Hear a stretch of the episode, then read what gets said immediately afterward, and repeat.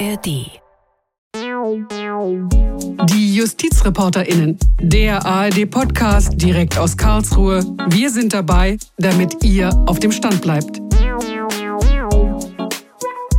Hey, schön, dass ihr dabei seid bei der zehnten Ausgabe von JustizreporterInnen. Ich bin Bernd Wolf. Ihr seid heute dabei bei zwei sehr spannenden Themen, wie ich finde. Der Bundesgerichtshof hat geurteilt, ob und unter welchen Bedingungen Hip-Hopper Moses Pelham ein Musikschnipsel, zwei Sekunden kurz, von der Elektro-Kultband der 70er von Kraftwerk übernehmen durfte. Er hat es dann in einen Song von Sabrina Settlur, den er produziert hat, eingepflegt. Und das zweite Thema, super aktuell, warum ihr ahnt es schon, Corona, die Auswirkungen aufs Jurastudium, Online-Vorlesungen.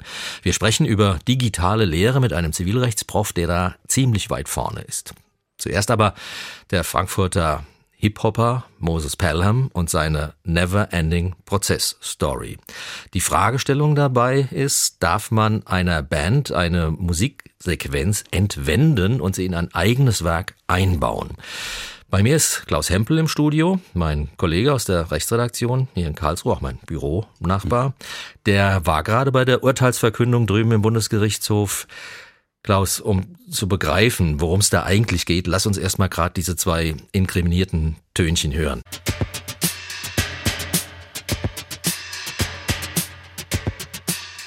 Und das war jetzt was, Klaus? Ja, das ist das Original von Kraftwerk, mit dem Moses Pelham dann später gearbeitet hat. Und das hören wir jetzt.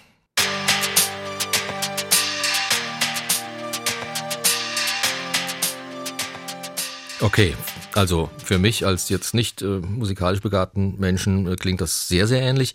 Heute vom Bundesgerichtshof, ich weiß gar nicht zum wievielten Mal, erzählst du uns äh, später.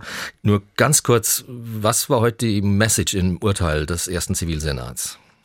Also wenn ich es wirklich auf den Punkt bringe, lässt sich das Ergebnis äh, so zusammenfassen, der BGH hat geurteilt, bis 2002, da konnten sich Hip-Hop-Produzenten in Deutschland wie Moses Pelham ziemlich ungeniert bei anderen Bands bei anderen Tonsequenzen bedienen, darauf zugreifen, um dann diese Sequenzen in eigene Songs einzufügen. Das sogenannte Sampling war bis 2002 ganz stark von der Kunstfreiheit gedeckt, aber seit 2002, da gibt es eine neue EU-Richtlinie und deren Maßstäbe oder die Maßstäbe dieser Richtlinie, die sind sehr, sehr viel strenger und da ist Sampling seit dieser Richtlinie nur sehr eingeschränkt erlaubt. Und das ist eigentlich auch eine Rechtsprechung vom Europäischen Gerichtshof, die der Bundesgerichtshof heute bestätigt hat. Okay, hört sich so an, als hätte Pelham nicht gewonnen letztlich. Ja. Okay, dann wenn es kompliziert ist, dann im, später. Im konkreten Fall muss man sagen, Pelham durfte 1997 samplen. Aha. Aber seit 2002 gelten einfach andere Maßstäbe. Also seit 2002 durfte Pelham zum Beispiel diesen Tonträger nicht mehr vertreiben. Okay, und wie das, was das für das Jahr 2020 bedeutet, da kommen wir später drauf. War Pelham denn da im Palais des Bundesgerichtshofs? Nein, also Pelham war bei früheren Verhandlungen, Entscheidungen eigentlich immer dabei, aber diesmal nicht. Auch Ralf Hütter, der sonst immer da war von Kraftwerk, auch der war nicht da, auch die Anwälte waren nicht da. Das hat vielleicht ein bisschen was mit Corona zu tun, aber da war der Gerichtssaal relativ leer heute. Mhm, okay, also Klaus, äh, gleich mehr. Äh, rechtlich, jetzt wird es erstmal ein bisschen musikalischer. Ins Podcast-Studio hier zugeschaltet ist nämlich Matthias Kugler. Er ist Musikredakteur bei SWR 3 in Baden-Baden. Matthias, dieses Sampling, ähm, was jetzt seit über 20 Jahren durch die Gerichtsakten äh, schwebt, äh, was ist das eigentlich? Wie, wie kam es dazu? Ja, Sampling kommt von dem englischen Wort sample und bedeutet so viel wie Auswahl oder Muster. Und Sampling in der Musik bedeutet, dass man einen Teil aus einem schon bestehenden Stück entnimmt und in ein neues Werk einbindet. Und Sampling war eigentlich der Beginn des Hip-Hop, Ende der 70er, Anfang der 80er Jahre. Hip-Hop hat damals immer schon mit dem gearbeitet, was da war. Und das waren am Anfang eben die Vinylplatten der Eltern oder Bekannten. Und daraus hat man neue Musik kreiert. Man hat sich einen Schnipsel aus den Songs genommen und aus den vorhandenen Elementen was Neues geschaffen. Und das war manchmal so ein regelrechter Wettbewerb. Wer findet die obskursten alten Soulplatten? Wer gräbt das beste Break aus und macht daraus den fettesten Beat, über den dann die MCs rappen und die B-Boys breakdancen konnten? Während bei der Blockparty um die Ecke noch eben ein Waggon der New Yorker U-Bahn mit Graffiti besprüht wurde. Und das ging lange gut, bis Ende der 80er Jahre die erste Klagewelle losging. Und ein bekanntes Beispiel, das vor Gericht gelandet ist, das war das hier.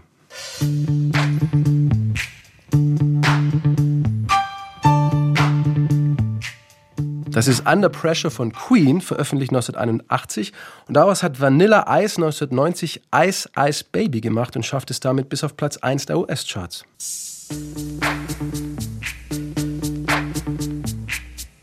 Yo, VIP. Let's kick it. Das hat es schön übernommen, dieses Sample. Ja, das wäre sogar ich. Ja. Ähnlich ging 1990 auch MC Hammer vor, der US-Rapper. Ihm gefiel das Anfangsmotiv von Super Freak, das Rick James 1981 aufgenommen hatte, so gut, dass er es neun Jahre später in seinem Hit You Can't Touch This noch einmal verwertete. Sowohl Vanilla Ice als auch MC Hammer bekamen übrigens große rechtliche Probleme, weil sie die Autoren der jeweiligen Originalsongs nicht um Erlaubnis gefragt hatten, die Samples zu verwenden. Und da ging es natürlich um sehr viel Geld, aber in beiden Fällen haben sich beide Parteien dann vor Gericht dann auch schnell geeinigt. Mhm. Es gibt aber eben auch Beispiele, wie es anders gehen kann, nämlich ohne jeglichen Streit, wenn man die Rechte für ein Sample anfragt, zum Beispiel hier.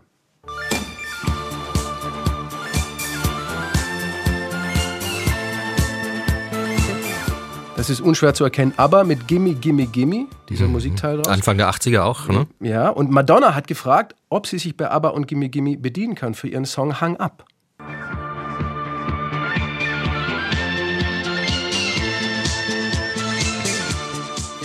Und sie durfte, und deshalb sind neben Madonna und Stuart Price eben auch Benny Anderson und Björn Ulvaeus von ABBA in den Credits vermerkt und verdienen noch heute gutes Geld an Hang ab.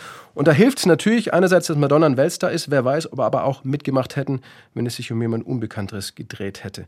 Und wie es richtig geht, hat übrigens auch die britische Band Coldplay vorgemacht. Sie brauchten 2005 noch einen Song für ihr neues Album X and Y. Und weil sie alle große Fans, und jetzt kommt diese Band ins Spiel, von der wir gerade gesprochen haben, große Fans von Kraftwerk sind, haben sie bei Chris Martin zu Hause ein bisschen mit dem Kraftwerk-Song Computerliebe rumgespielt. Coldplay haben dann einfach drüber gespielt, es hat sich klasse angehört und fertig war der Song. Aber jetzt brauchten Coldplay noch die Genehmigung von Kraftwerk, um das Sample in den Song einbauen zu können. Und was dann passierte, hätte die Band nie für möglich gehalten. We knew we'd have to ask permission from Ralph Hutter and wir wussten, wir brauchen die Erlaubnis von Ralf Hütter und wir fragten uns, wie wir das machen, ohne jetzt als reine Geschäftsleute rüberzukommen. Jemand sagte, warum schreiben wir ihm nicht einfach einen persönlichen Brief, in dem wir erklären, warum wir das Sample benutzen möchten. Und wir haben dann einen Brief geschrieben, der hörte sich dann so ein bisschen an wie ein Fanbrief. Zum Glück hatten wir im Studio jemanden, der Deutsch konnte. Wir schrieben den Brief dann in Deutsch und wir konnten es nicht glauben. Sie gaben uns die Erlaubnis. Wir dachten tatsächlich, sie würden Nein sagen. We couldn't believe it because they, they said yes, you can use it. You know, we, we really thought they were going to say no way. Also wenn Pelham aufgepasst hätte, ein bisschen vielleicht nachgedacht hätte, ein bisschen höflicher gewesen wäre, hätte er vielleicht diesen ganzen wahnsinnigen Rechtsstreit da vermeiden können mit ja. Kraftwerk, oder? Und ich kann mich auch noch wirklich gut an die leuchtenden Augen von Chris Martin im Interview 2005 erinnern. Da hat er so stolz erzählt, dass er von Kraftwerk-Legende Ralf Hütter eine persönliche Antwort, diesen persönlichen Brief zurückbekommen hat und dass er die Erlaubnis bekam. Also da hätte Moses Pelham sich äh, einiges ersparen können, einige Zeit vor Gericht. Jetzt sag mal, Matthias, ist das eigentlich Zufall, dass jetzt Kraftwerk zweimal angezapft wurde zum Sampling? Oder was, was finden die relativ modernen Musiker so, so cool daran, das übernehmen zu wollen? Naja, Kraftwerk sind natürlich absolut Elektropop-Legenden und sie eignen sich hervorragend zum Samplen, weil sie natürlich auch ihre, ihre Melodien und ihre Strukturen so aufgebaut haben, dass sie sehr repetitiv sind. Und da lassen sich ganz einfach einzelne Stücke rausnehmen und samplen. Und deshalb bietet sich Kraftwerk einfach sehr gut an als Band. Wird denn heute äh, immer noch viel gesampelt? Ja, Sampling ist immer noch sehr wichtig. Es ist immer noch zentraler Bestandteil im Hip-Hop. Hip-Hop ohne Sampling, ohne Verweise auf andere Werke, das geht in dieser Kunstform eigentlich gar nicht. Und es gibt nach wie vor Künstler, die aus tausenden kleinen Samples etwas Neues schaffen. Andererseits scheitern manche Alben aber auch daran, dass Samples nicht geklärt werden können. Es ist am Ende eben oft sehr aufwendig, die Rechte dafür zu bekommen. Und was machen die, die Sample wollen dann? Naja, dann gibt es die Alternative, es neu einzuspielen und leicht zu verändern. Das haben inzwischen auch einige Werbeagenturen gemerkt und spielen die Songs einfach neu ein und verändern eine Kleinigkeit. Da hören wir auch mal rein.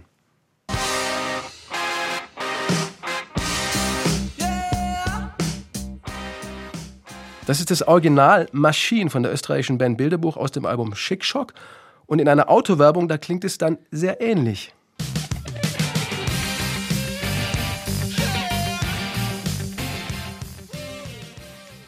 Sehr ähnlich. Das ja. äh, würde ich auch sagen, aber sag mal gerade, was es ist. Ja, es ist einfach nachgemacht, es ist nachgespielt sozusagen. Es ist rechtlich okay, weil es kein Sampling ist, sondern ein sogenanntes Sound-alike. Und vom Urheberrecht ist das allerdings eine Grauzone, weil man sich vom Original ja nur so in Anführungszeichen inspirieren lässt. Ich persönlich finde es definitiv nicht in Ordnung, weil man sich trotz allem beim Werk eines anderen bedient und das meist auch noch ungefragt. Und Peugeot, äh, das ist die Firma, die diese Werbung äh, gemacht hat, die hat ja behauptet, äh, sie hätten sich überhaupt nicht an Machine von Bilderbuch angelehnt. haben Sie nie gehört? Haben Sie nie gehört? Nie gehört, ja. Das, das hört man, dass man. ja, genau. gibt's äh, gibt's denn eigentlich äh, heute noch Plagiate oder sowas? Ja, Plagiate gibt's nach wie vor, gewollt oder ungewollt. Zum Beispiel auch große Stars wie Ed Sheeran oder wie der Brite Sam Smith, die mussten sich damit auseinandersetzen. Letzterer, also Sam Smith, der hatte einen Streit mit dem inzwischen verstorbenen Tom Petty weil sein Hit Stay With Me teilweise doch sehr nach I Won't Back Down von Tom Petty aus den 80ern klingt. Sam Smith kannte den Song aber gar nicht, weil er viel zu jung dafür ist. Und äh, Tom Petty hat ihm damals geglaubt, man hat sich außergerichtlich geeinigt und Tom Petty bekam 10% der Songwriter-Credits zugesprochen, womit er auch mit Sicherheit viel Geld verdient hat. Vielleicht nicht ganz so viel mit dem Original damals in den 80ern, aber doch noch genug Geld damals.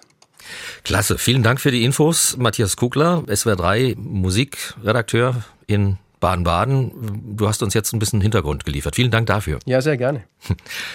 Klaus Hempel, unser Gerichtsreporter beim Bundesgerichtshof. Sound alike, Plagiat. Ich als Laie finde das relativ skandalös eigentlich, aber mhm. um Plagiat ging es ja nicht. Noch nicht mal um Sound alike, sondern Pelham hat tatsächlich von Kraftwerk ein Original-Sequenzline übernommen. Du hast mir erzählt, er hat es am Anfang abgestritten sogar, dass er das überhaupt getan hätte. Genau, als der ganze Rechtsstreit äh, losging in Hamburg, erst vom Landgericht Hamburg und Oberlandesgericht Hamburg, da hat Pelhelm bestritten, dass er überhaupt einen Soundschnipsel von Kraftwerk verwendet hat und später hat er das mehr oder weniger eingeräumt und hat sich dann aber auf die Kunstfreiheit berufen. Der Streit ist schon lange, auch vom Bundesgerichtshof ist er noch nicht zu Ende gegangen. Wie und wann ging denn diese unendliche Story mit Kraftwerk und Pelham los? Also Pelham hatte 1997 diesen Song produziert. Kraftwerk bekam das dann relativ schnell spitz und dann ging das eigentlich Ende der 90er äh, vor den Gerichten in Hamburg los. Kraftwerk äh, berief sich damals auf das Recht als Tonträgerhersteller. Danach steht dem Hersteller eines Tonträgers das alleinige Recht zu, den Tonträger zu verbreiten und zu vervielfältigen. So steht es auch im deutschen Urhebergesetz. Und äh, Ralf Hütter, der diesen Recht Rechtsstreit für Kraftwerk immer begleitet hat, der hat gesagt, also wir fühlen uns eigentlich äh, bestohlen. Das hat er immer wieder betont. Ja, wenn man aus dem Werk eines anderen etwas entnimmt, dann sollte man den ja wenigstens mal fragen. So einfach ist das. Ja, und Moses Pelham wiederum, der hat immer die Kunstfreiheit hochgehalten, hat gesagt, ich mache Hip-Hop und ohne Samplen ist Hip-Hop gar nicht denkbar. Wenn ich grundsätzlich nicht samplen darf, kann es meine Kunstform nicht geben. Wenn Sie sich Tonträger ab 1989 anschauen, unter zehn Tonträgern haben neun ein Sample. Okay, also das hört sich an nach, äh, es machen alle so und äh, ich als Nichtmusiker äh, verstehe überhaupt nicht, wieso es eine Kunstform geben kann, die vom, ich sag mal, Clown lebt. Welche, welche Wandlung hat denn dieses Phänomen im Laufe dieser Instanzen da so durchlebt? Ja, das kann man als Clown empfinden, aber ähm, hier spielt eben auch die Frage, eine ganz wichtige Rolle, ist denn das, was du jetzt vielleicht als Clown bezeichnen würdest, ist das nicht eine Art Kunstform? Und damit mussten sich die Gerichte eben intensiv beschäftigen. Ich schildere jetzt ganz kurz mal die Rechtshistorie sozusagen, mhm. die ist uferlos, aber ich versuche mich wirklich auf das Wesentliche zu beschränken. Es hat ein erstes Urteil vom Bundesgerichtshof im Jahre 2012 gegeben, und damals hatte der Bundesgerichtshof Kraftwerkrecht gegeben. Der Bundesgerichtshof entschied damals das Leistungsschutzrecht der Musiker und Plattenfirmen. Das gilt auch für Samples, also für kleinste Tonfetzen. Das heißt, diese dürfen nur dann weiterverwendet, frei genutzt werden, wenn sie, und jetzt kommt's, nicht in gleichwertiger Weise nachgespielt werden können. Also der Bundesgerichtshof hat damals darauf abgestellt, kann das nachgespielt, nachproduziert werden oder nicht. Und der BGH hat damals gesagt, also dieser zwei Sekunden Schnipsel von Kraftwerk, den hätte Pelham damals nachproduzieren müssen. So geht's nicht. Kraftwerk bekam damals recht. Pelham ist dann vors Bundesverfassungsgericht gezogen, hat gesagt, also ich fühle mich hier in meiner Kunstfreiheit eingeschränkt. Urteil des Bundesverfassungsgerichts im Jahre 2016, ja, Pelham hat recht, hier wird die Kunstfreiheit verletzt, denn Sampling, so die Richter damals, ist ein stilprägendes Element des Hip-Hop als Kunstform. Deshalb müssen wir hier die Kunstfreiheit, die ja in Artikel 5 Absatz 3 Grundgesetz geschützt ist, ganz stark gewichten. Der Fall marschierte wieder zurück zum Bundesgerichtshof. Was, was machte der BGH? Er legte den Fall dem Europäischen Gerichtshof vor. Hintergrund, und darüber hatte das Bundesverfassungsgericht nicht zu entscheiden, 2002 ist das Urheberrecht auf europäischer Ebene neu geregelt worden durch eine Richtlinie. Und der BGH wollte wissen vom EuGH, liegt hier jetzt, gemessen am europäischen Recht, ein Eingriff in die Rechte des Tonträgerherstellers vor oder wie ist das mit der Kunstfreiheit in Anklang zu bringen? Und dann hat 2019, also im vergangenen Jahr, der Europäische Gerichtshof entschieden, grundsätzlich ist auch die Übernahme von kleinsten Tonschnipseln zunächst mal eine Vervielfältigung, die in die Rechte eines Tonträgerherstellers eingreift, aber und jetzt kommt die Kunstfreiheit ins Spiel, wenn dieser Tonschnipsel, diese Sequenz verändert wird, und im neu produzierten Song nicht mehr wiedererkennbar ist, aus Sicht eines Durchschnittshörers, dann liegt keine Vervielfältigung vor, dann greift die Kunstfreiheit. Das bedeutet, wenn der Tonschnipsel verändert wird in der neuen Produktion und wenn er nicht wiedererkennbar ist, dann greift hier die Kunstfreiheit. Und dann ging das zurück zum Bundesgerichtshof. Jetzt hat der Bundesgerichtshof am Maßstab des EuGH geurteilt, hat das mehr oder weniger aufgegriffen, hat es auch alles in sein Urteil reingeschrieben und hat dazu eben eine äh, wichtige Entscheidung gefällt. Ich fasse es nochmal zusammen. Vor 2002, als diese europäische Richtlinie nicht galt, da gilt im Grunde genommen das, was das Bundesverfassungsgericht damals entschieden hat. Kunstfreiheit wird ganz stark gewichtet, soll heißen, 1997 durfte Pelham samplen. Aber ab 2002 haben wir einfach aufgrund der EuGH-Entscheidung eine neue Rechtslage. Seit 2002 dürfen Leute wie Pelham nicht mehr so agieren. Die Presserichterin vom Bundesgerichtshof, Dietlind Weinland, hat das, wie ich finde, ganz gut zusammengefasst. Für die Zeit nach 2002 gilt eine neue Rechtslage. Und unter Berücksichtigung dieser Rechtslage hat der Bundesgerichtshof gesagt, die Sequenz durfte nicht verwendet werden. Denn es handelt sich um eine Sequenz, die nicht verändert wurde und die auch ohne weiteres wiedererkennbar war. Das sind ganz entscheidende Kriterien. Und wenn ich das jetzt noch anfügen darf, das ist sozusagen die Orientierung für die Musikproduzenten heutzutage. Ja, wir haben seit 2002 eine neue Rechtslage und Samplen ist eben nicht mehr so einfach möglich. Jetzt geht's zurück zum OLG Hamburg. Was müssen die da jetzt noch machen? Detailfragen, die im Wesentlichen keine große Rolle spielen. Also da hat auch der BGH, ohne dass ich da jetzt wirklich in sämtliche Details reingehe, klare Segelanweisungen erteilt. Das heißt also, wenn ich es zugespitzt formuliere, die anstehende Entscheidung des Oberlandesgerichts Hamburg wird für die Frage, ob Sampling rechtlich erlaubt ist oder nicht, keine Rolle spielen. Das ist geklärt. Okay, was der EuGH vorgegeben hat, ist, klingt für mich ehrlich gesagt paradox. Es äh, muss verändert werden mhm. und es darf nicht wiedererkennbar sein.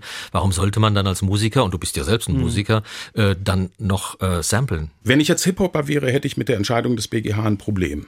Ganz klar, weil eben der Hip-Hop davon lebt, eben auch äh, Originale zu verwenden und sie einzubauen. Und das ist eben nicht mehr so einfach möglich. Ich kann eben, wenn ich Samples verwenden will, sie nur noch dann auf einen Tonträger packen und weiterverbreiten, wenn ich sie eben in der Produktion verändere und wenn sie später nicht mehr wiedererkennbar sind. Das ist jetzt einfach die Orientierung. Dem deutschen Hip-Hop wird das ganz sicher nicht gefallen. Darf man denn äh, unterstellen dem BGH, als ich die Pressemeldung heute las, habe ich gedacht, der BGH hat sich vor einer Entscheidung in der Sache irgendwie gedrückt?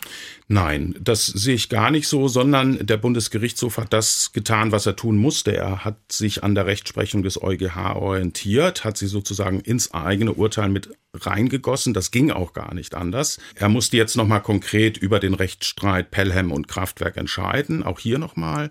1997 hat Pelham alles richtig gemacht, aber ab 2002 ist das eben so nicht mehr möglich. Und damit haben wir jetzt meiner Meinung nach eigentlich Rechtssicherheit. Ich finde es zum Beispiel ganz interessant, was da heute alles publiziert wird auf die Schnelle, auch von irgendwelchen Fachanwälten und so weiter. Oh Gott, der Rechtsstreit geht jetzt in die weitere Runde und Never Ending Story und vielleicht geht Pelham nochmal vors Bundesverfassungsgericht und so weiter. Da sage ich jetzt einfach mal sehr selbstbewusst, es ist wirklich wichtig, dass man die Urteilsverkündung vor Ort hier in Karlsruhe beobachtet und begleitet. Das können wir hier leisten, auch als AD-Rechtsredaktion und insofern kann man sich auch wirklich darauf verlassen, was wir heute da publizieren in diesem Podcast. Und wenn man sich erspart, durch den kühlen Regen in Karlsruhe zum Bundesgerichtshof zu gehen, dann kriegt man eben nur die Hälfte mit und sieht vielleicht auch die Dinge etwas falsch. So ist es. Bei der Gelegenheit sage ich gerade nochmal auch an euch da draußen, ähm, die Urteile, die der Bundesgerichtshof und das Bundesverfassungsgericht hier nach dem EMÖC äh, live verkünden, die findet ihr übrigens auf äh, phoenix.de und auf dem YouTube-Kanal von Phoenix. Die geben wir denen sozusagen, weil wir nehmen sie ja hier auf. Wir sind hier vor Ort und äh, die könnt ihr da jederzeit einsehen. Das ist nochmal eine ganz, ganz interessante Geschichte. Klaus, ich frage mich, warum muss das so kompliziert sein, dieses ganze Verfahren? Wenn die Grundsatzfrage jetzt, du sagst es, vom EuGH doch einigermaßen klar beschieden wurde, aber ich kann mich erinnern, dass es mal einen Quizmaster gab, den gibt's auch heute noch, ähm, der wurde von irgendwelchen Billighäftchen einfach im Foto abgedruckt, dann hat er dagegen geklagt, der hat sowieso gegen alles geklagt, was ihm irgendwie auf den Senkel ging, hat Recht bekommen und dann musste diese Zeitschrift ihm ein bisschen Geld geben und dann war Ruhe. So, jetzt die Frage, warum in diesem Fall des Samplings. Wieso kann man es nicht genauso machen? Pelham zahlt an Kraftwerk ein paar Lizenzgebühren und die sagen, komm, ist gut. Ganz klar, das ist der einfachste Weg. Wenn ich einen Tonschnipsel verwenden will, dann ist die einfachste Lösung, ich frage und bitte um Erlaubnis. Ja, mhm. aber nochmal, da haben wir einfach einen Konflikt mit dem Hip-Hop, weil eben die Hip-Hopper sagen, will ich nicht. Der Hiphopper fragt ja, das nicht. Der Hip-Hopper ist auch per se genau, nicht so wahnsinnig Das gehört höflich. auch nicht äh, zu unserer Kultur. Wir möchten eigenständig, weil das unsere Kunstform ist, solche Tonschnipsel verwenden. Aber nochmal, das geht eben nach der Rechtsprechung nicht mehr so einfach. Jetzt nochmal eine Stufe Meta oder Ultra, ein zwei Sekunden Schnipsel Musik von Arno Tubak, ja über 20 Jahre Prozessdauer, du hast es erzählt, Hunderttausende Euro Gerichtskosten und Rechtsanwaltgebühren nehme ich mal an. Was steckt denn wirklich dahinter? Worum geht's denn da? Um einen grundsätzlichen Streit, den vor allem Kraftwerk durchfechten wollte. Kraftwerk hat in den 70er Jahren sehr, sehr aufwendig produziert. Das heißt, äh, damals gab es noch keine Digitaltechnik, damals haben die analog gearbeitet. Das heißt, diese ganzen Sounds und Klänge, die damals erstellt wurden, das waren aufwendige Studioproduktionen. Und ich kann Kraftwerk verstehen, die gesagt haben, also dann möchten wir einfach nicht, dass diese aufwendigen Produktionen ungefragt weiterverwendet werden. Und Kraftwerk hat, wenn man so will, jetzt eben auch ein Stück weit Rechtshistorie geschrieben, was die Musik betrifft. Denn jetzt ist eben klar geregelt, eigentlich durch die Rechtsprechung, was im Zuge von digitalen Produktionen auch im Wege des Samplings erlaubt ist oder nicht. Und das ist schon auch für das ganze Musikbusiness eine wichtige Geschichte gewesen. Völliger Wahnsinn, dass sich das über 20 Jahre hingezogen hat. Aber hier geht es um wichtige grundsätzliche Dinge. Und ich würde sagen, wir haben Kraftwerk zu verdanken, dass das jetzt geklärt wurde. Wir haben Kraftwerk sowieso so viel zu verdanken. Ich habe richtig Bock im Moment zu hören. Sie ist ein Model und sie sieht gut aus. Klaus, apropos gut aussehen, zum guter Schluss, wie der Badener sagt, ähm, nach, du bist ja wahnsinnig tief drin in dieser Materie. Wann ist Samplen jetzt erlaubt und wann ist es verboten? Okay, ich versuche es mal kurz zusammenzufassen. Wenn ich einen Tonfetzen bearbeite und so verändere, dass er nicht mehr wiedererkennbar ist im neuen Song, dann ist das erlaubt. Ich könnte noch theoretisch von meinem Zitatrecht Gebrauch machen. Das heißt also, ich darf auch ein Original verwenden und das ist dann auch wiedererkennbar, wenn ich mich in einer künstlerischen Form mit diesem Originalsong künstlerisch in welcher Form auch immer auseinandersetze. Auch das darf ich. Ja, ich muss mit dem Originalwerk interagieren. Aber dann mussten auch zitieren, ne? Genau, das hat Pelham ganz sicher nicht gemacht damals. Und ich muss die Quelle angeben, das ist auch ganz wichtig. Also ich hätte in dem Fall sagen müssen, das Original ist von Kraftwerk oder hätte es auf die CD drucken müssen. Oder eben das einfachste Beispiel, ich frage einfach, ob ich es verwenden darf. Soweit Klaus Hömpel aus unserer Rechtsredaktion. Unser zweites Thema, Studieren unter Corona, und zwar Jura studieren. Wie läuft das jetzt in diesen Tagen mit den Vorlesungen, den Übungen, den Arbeitsgemeinschaften? Dazu haben wir jetzt einen kompetenten Professor im Podcast, gleich jedenfalls. Wir, das sind nämlich ich und meine Kollegin Katharina Vogt. Grüß dich, Katharina. Hallo Bernd. Katharina, wir sind beide Ex-Jura-Studierende. Bei mir ist es noch ein bisschen länger her als bei dir. Wie erinnerst du dich an dein Studium, wenn du heute an Online-Vorlesungen denkst? ja, gab's quasi nicht. Ne? Also wenn ich über mein Studium nachdenke, dann ähm, ich bin morgens immer mit Rad zur Uni gefahren und hatte dann immer diese Ziegelsteine dabei. Wer kennt sie nicht? Wenn es dumm gelaufen ist, war es morgens um acht und ich hatte dabei Schönfelder, Sartorius und dann für Baden-Württemberg noch den Dürich und die wiegen alle was. Habe ich dann aufs Fahrrad gepackt, bin zur Uni gestrampelt und habe die dann den ganzen Tag mit mir rumgeschleppt und cool war es nicht und vor allem nicht digital. Aber du hast den Prof live gesehen, wie er sich geriert, wie er schwitzt, wie er vielleicht auch mal wütend wird, wenn einer zu spät kommt oder sowas. Das äh, wäre ja alles anders bei einer Online-Vorlesung zum Beispiel. Ne? Absolut, da gab es auch viele bändigen Austausch, den habe ich auch immer total genossen. Trotzdem, für mich widerspricht sich das nicht. Also auch das.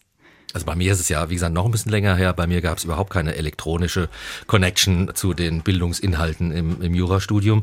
Ich kann mich erinnern, ich habe in Wiesbaden gewohnt damals und da gab es einen schönen Park, den Nerotal Park. Und da habe ich mir vorher aus dem Lehrbuch was auf eine Kassette gesprochen, habe das in meinen Walkman Kannst du dich da noch dran erinnern? Walkman? Nein, ne? Das war früher Selbstverständlich. So habe ich die Kassette, die ich vorher besprochen habe, mit Zivilrecht zum Beispiel, abgehört. Und das war sozusagen mein elektronischer Zugang zu meinem Studium. Ziemlich digital. Genug der Nostalgie. Wir beide sprechen jetzt mit Herrn Professor Frank Weiler von der Uni Bielefeld. Professor Frank ist Zivilrechtler und hat schon erste Vorlesungen in diesem Sommersemester als Videokonferenz durchgeführt und an seinem Lehrstuhl, an Professor Weilers Lehrstuhl, ist auch der Beauftragte für E-Learning in Bielefeld angedockt. Herr Professor Weiler, Sie hatten jetzt die ersten Vorlesungen des Sommersemesters wahrscheinlich schon. Am 20. ging es ja los. Wie sind denn Ihre Erfahrungen bisher? Ja, hallo Frau Vogt. Meine Erfahrungen sind durchweg eigentlich gut. Das war sehr spannend mit einer ganz steilen Lernkurve für mich und meine Kolleginnen und Kollegen. Und wir haben jetzt festgestellt, das klappt sehr gut und manches ist sogar ein bisschen besser als in den Präsenzvorlesungen. Manches ist aber auch nicht so gut. okay, dann fangen wir mit dem Positiven an. Was ist denn besser? Insgesamt etwas besser ist die Interaktion. Das geht zwar nicht so gut unter Benutzung des Mikrofons oder der Kamera, da scheuen sich doch relativ viele davor. Aber bei der Software, die wir verwenden, gibt es auch die Möglichkeit, einen Chat zu benutzen und davon wird sehr rege Gebrauch gemacht. Und da kommt insgesamt im Laufe einer Vorlesung mehr an Fragen, Anregungen und Antworten als in einer normalen Präsenzveranstaltung. Mhm. Das finde ich ja jetzt ganz spannend, weil das ist ja eigentlich immer so das große Argument der Gegner der digitalen Vorlesung, sage ich mal, dass eben diese Interaktionsmöglichkeit, der persönliche Kontakt eben nicht so gegeben sei. Jetzt berichten Sie was ganz anderes. Was glauben Sie, woran das liegt? Also ich glaube, dass das jetzt daran liegt, dass man sich einfach mehr traut. Man ist auch anonymer, muss auch gar nicht seinen Namen dort richtig angeben. Und ähm, es ist deswegen nicht so schlimm, wenn man was Falsches sagt. Und davor haben ja viele Studierende eben dann doch Angst ja, wenn das jetzt eben nicht richtig ist, dann hat das irgendjemand gesagt und man weiß nicht, wer das war. Ich glaube, das ist einfach etwas, wo es leichter fällt. Außerdem ist es natürlich eine Kommunikationsform, die die Studierenden ja aus ihrem alltäglichen Leben und ihrem restlichen sozialen Leben ja sehr gut bereits kennen. Absolut. Wir leben eigentlich zu großen Teilen schon digital. Ne? Kommen wir gleich nochmal zu. Sie haben uns von einer steilen Lernkurve gesprochen. Ähm, wie war da so Ihre persönliche Herausforderung bisher? Also das ging, man musste sich mit der Technik natürlich vertraut machen.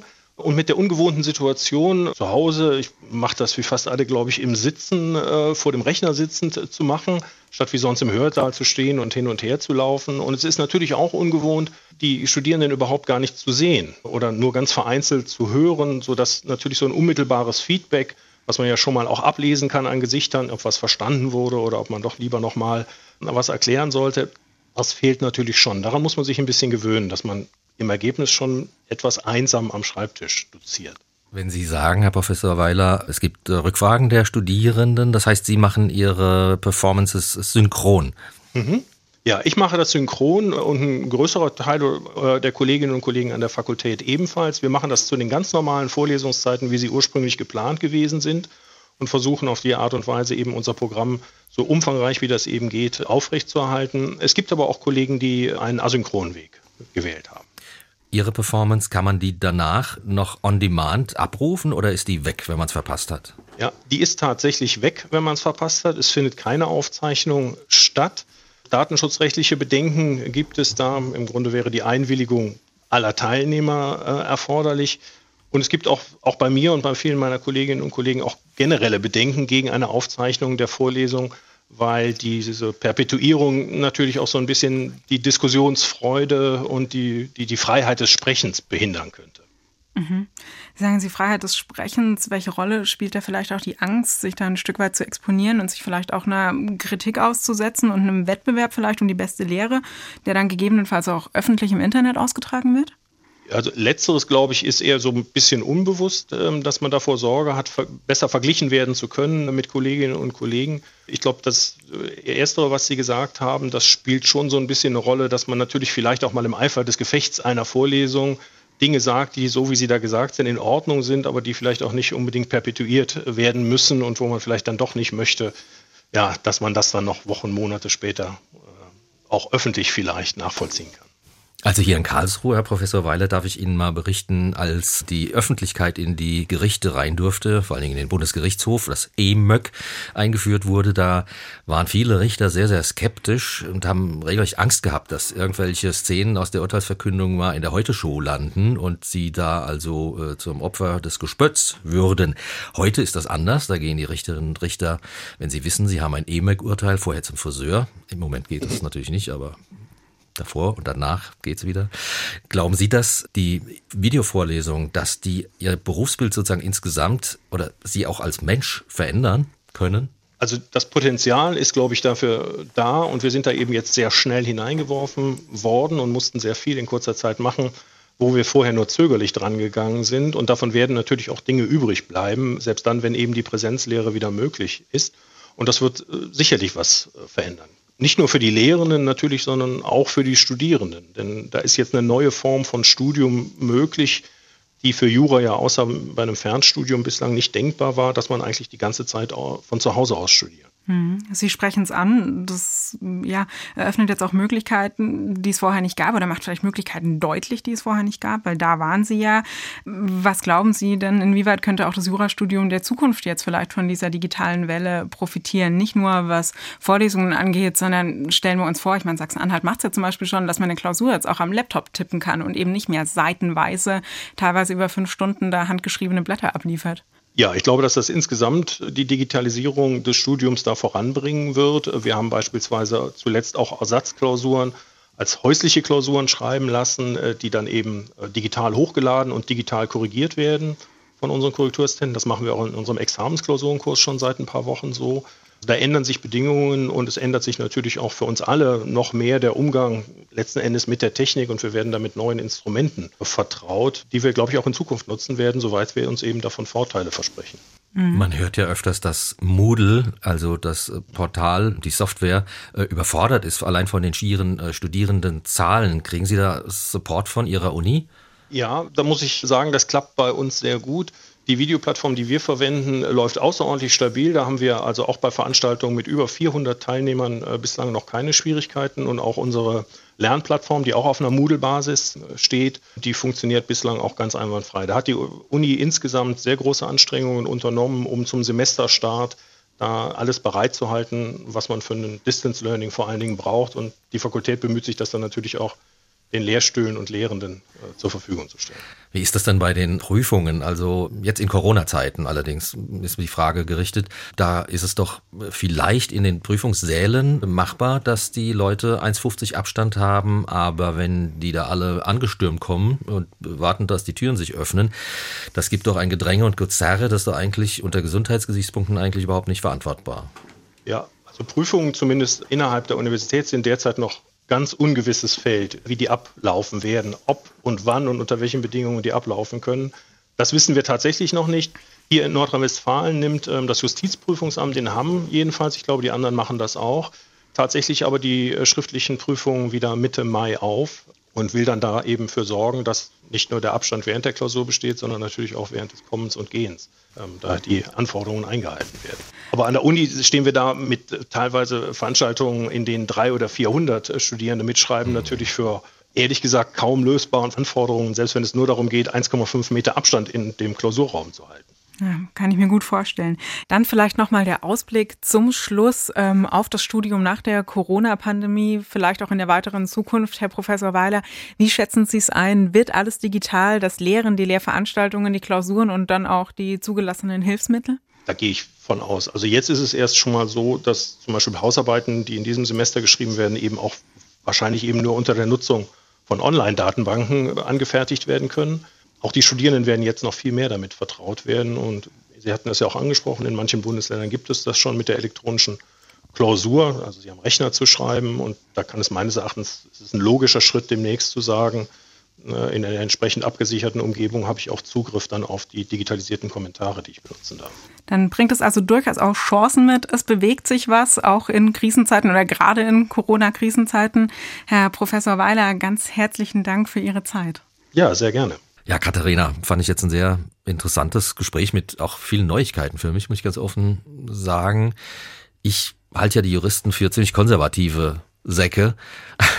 ähm, allein, wie sie es hingekriegt haben, diesen Bologna-Prozess zu vermeiden in der Ausbildung und schön an ihren Staatsexaminer äh, festgehalten haben, das zeugt für mich von einer Sturheit, wie, wie ich sie nur noch von der katholischen Kirche kenne. Glaubst du, dass, wenn die Corona-Geschichte rum ist, dass die Juristen tatsächlich bei mehr Digitalität, bei Innovationen, bei wirklich äh, ganz neuen Kommunikationsformen bleiben oder werden die wieder zurückfallen in die alten Schönfelder Sartorius-Zeiten?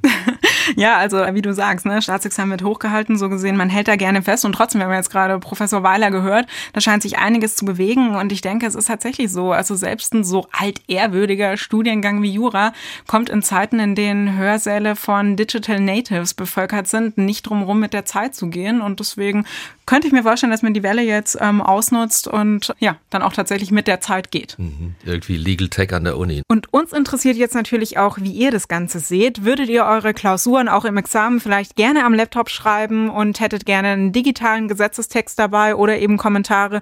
Oder sagt ihr, ihr seid total zufrieden, so wie es ist, ihr fühlt euch sowieso wohler mit Stift und Papier?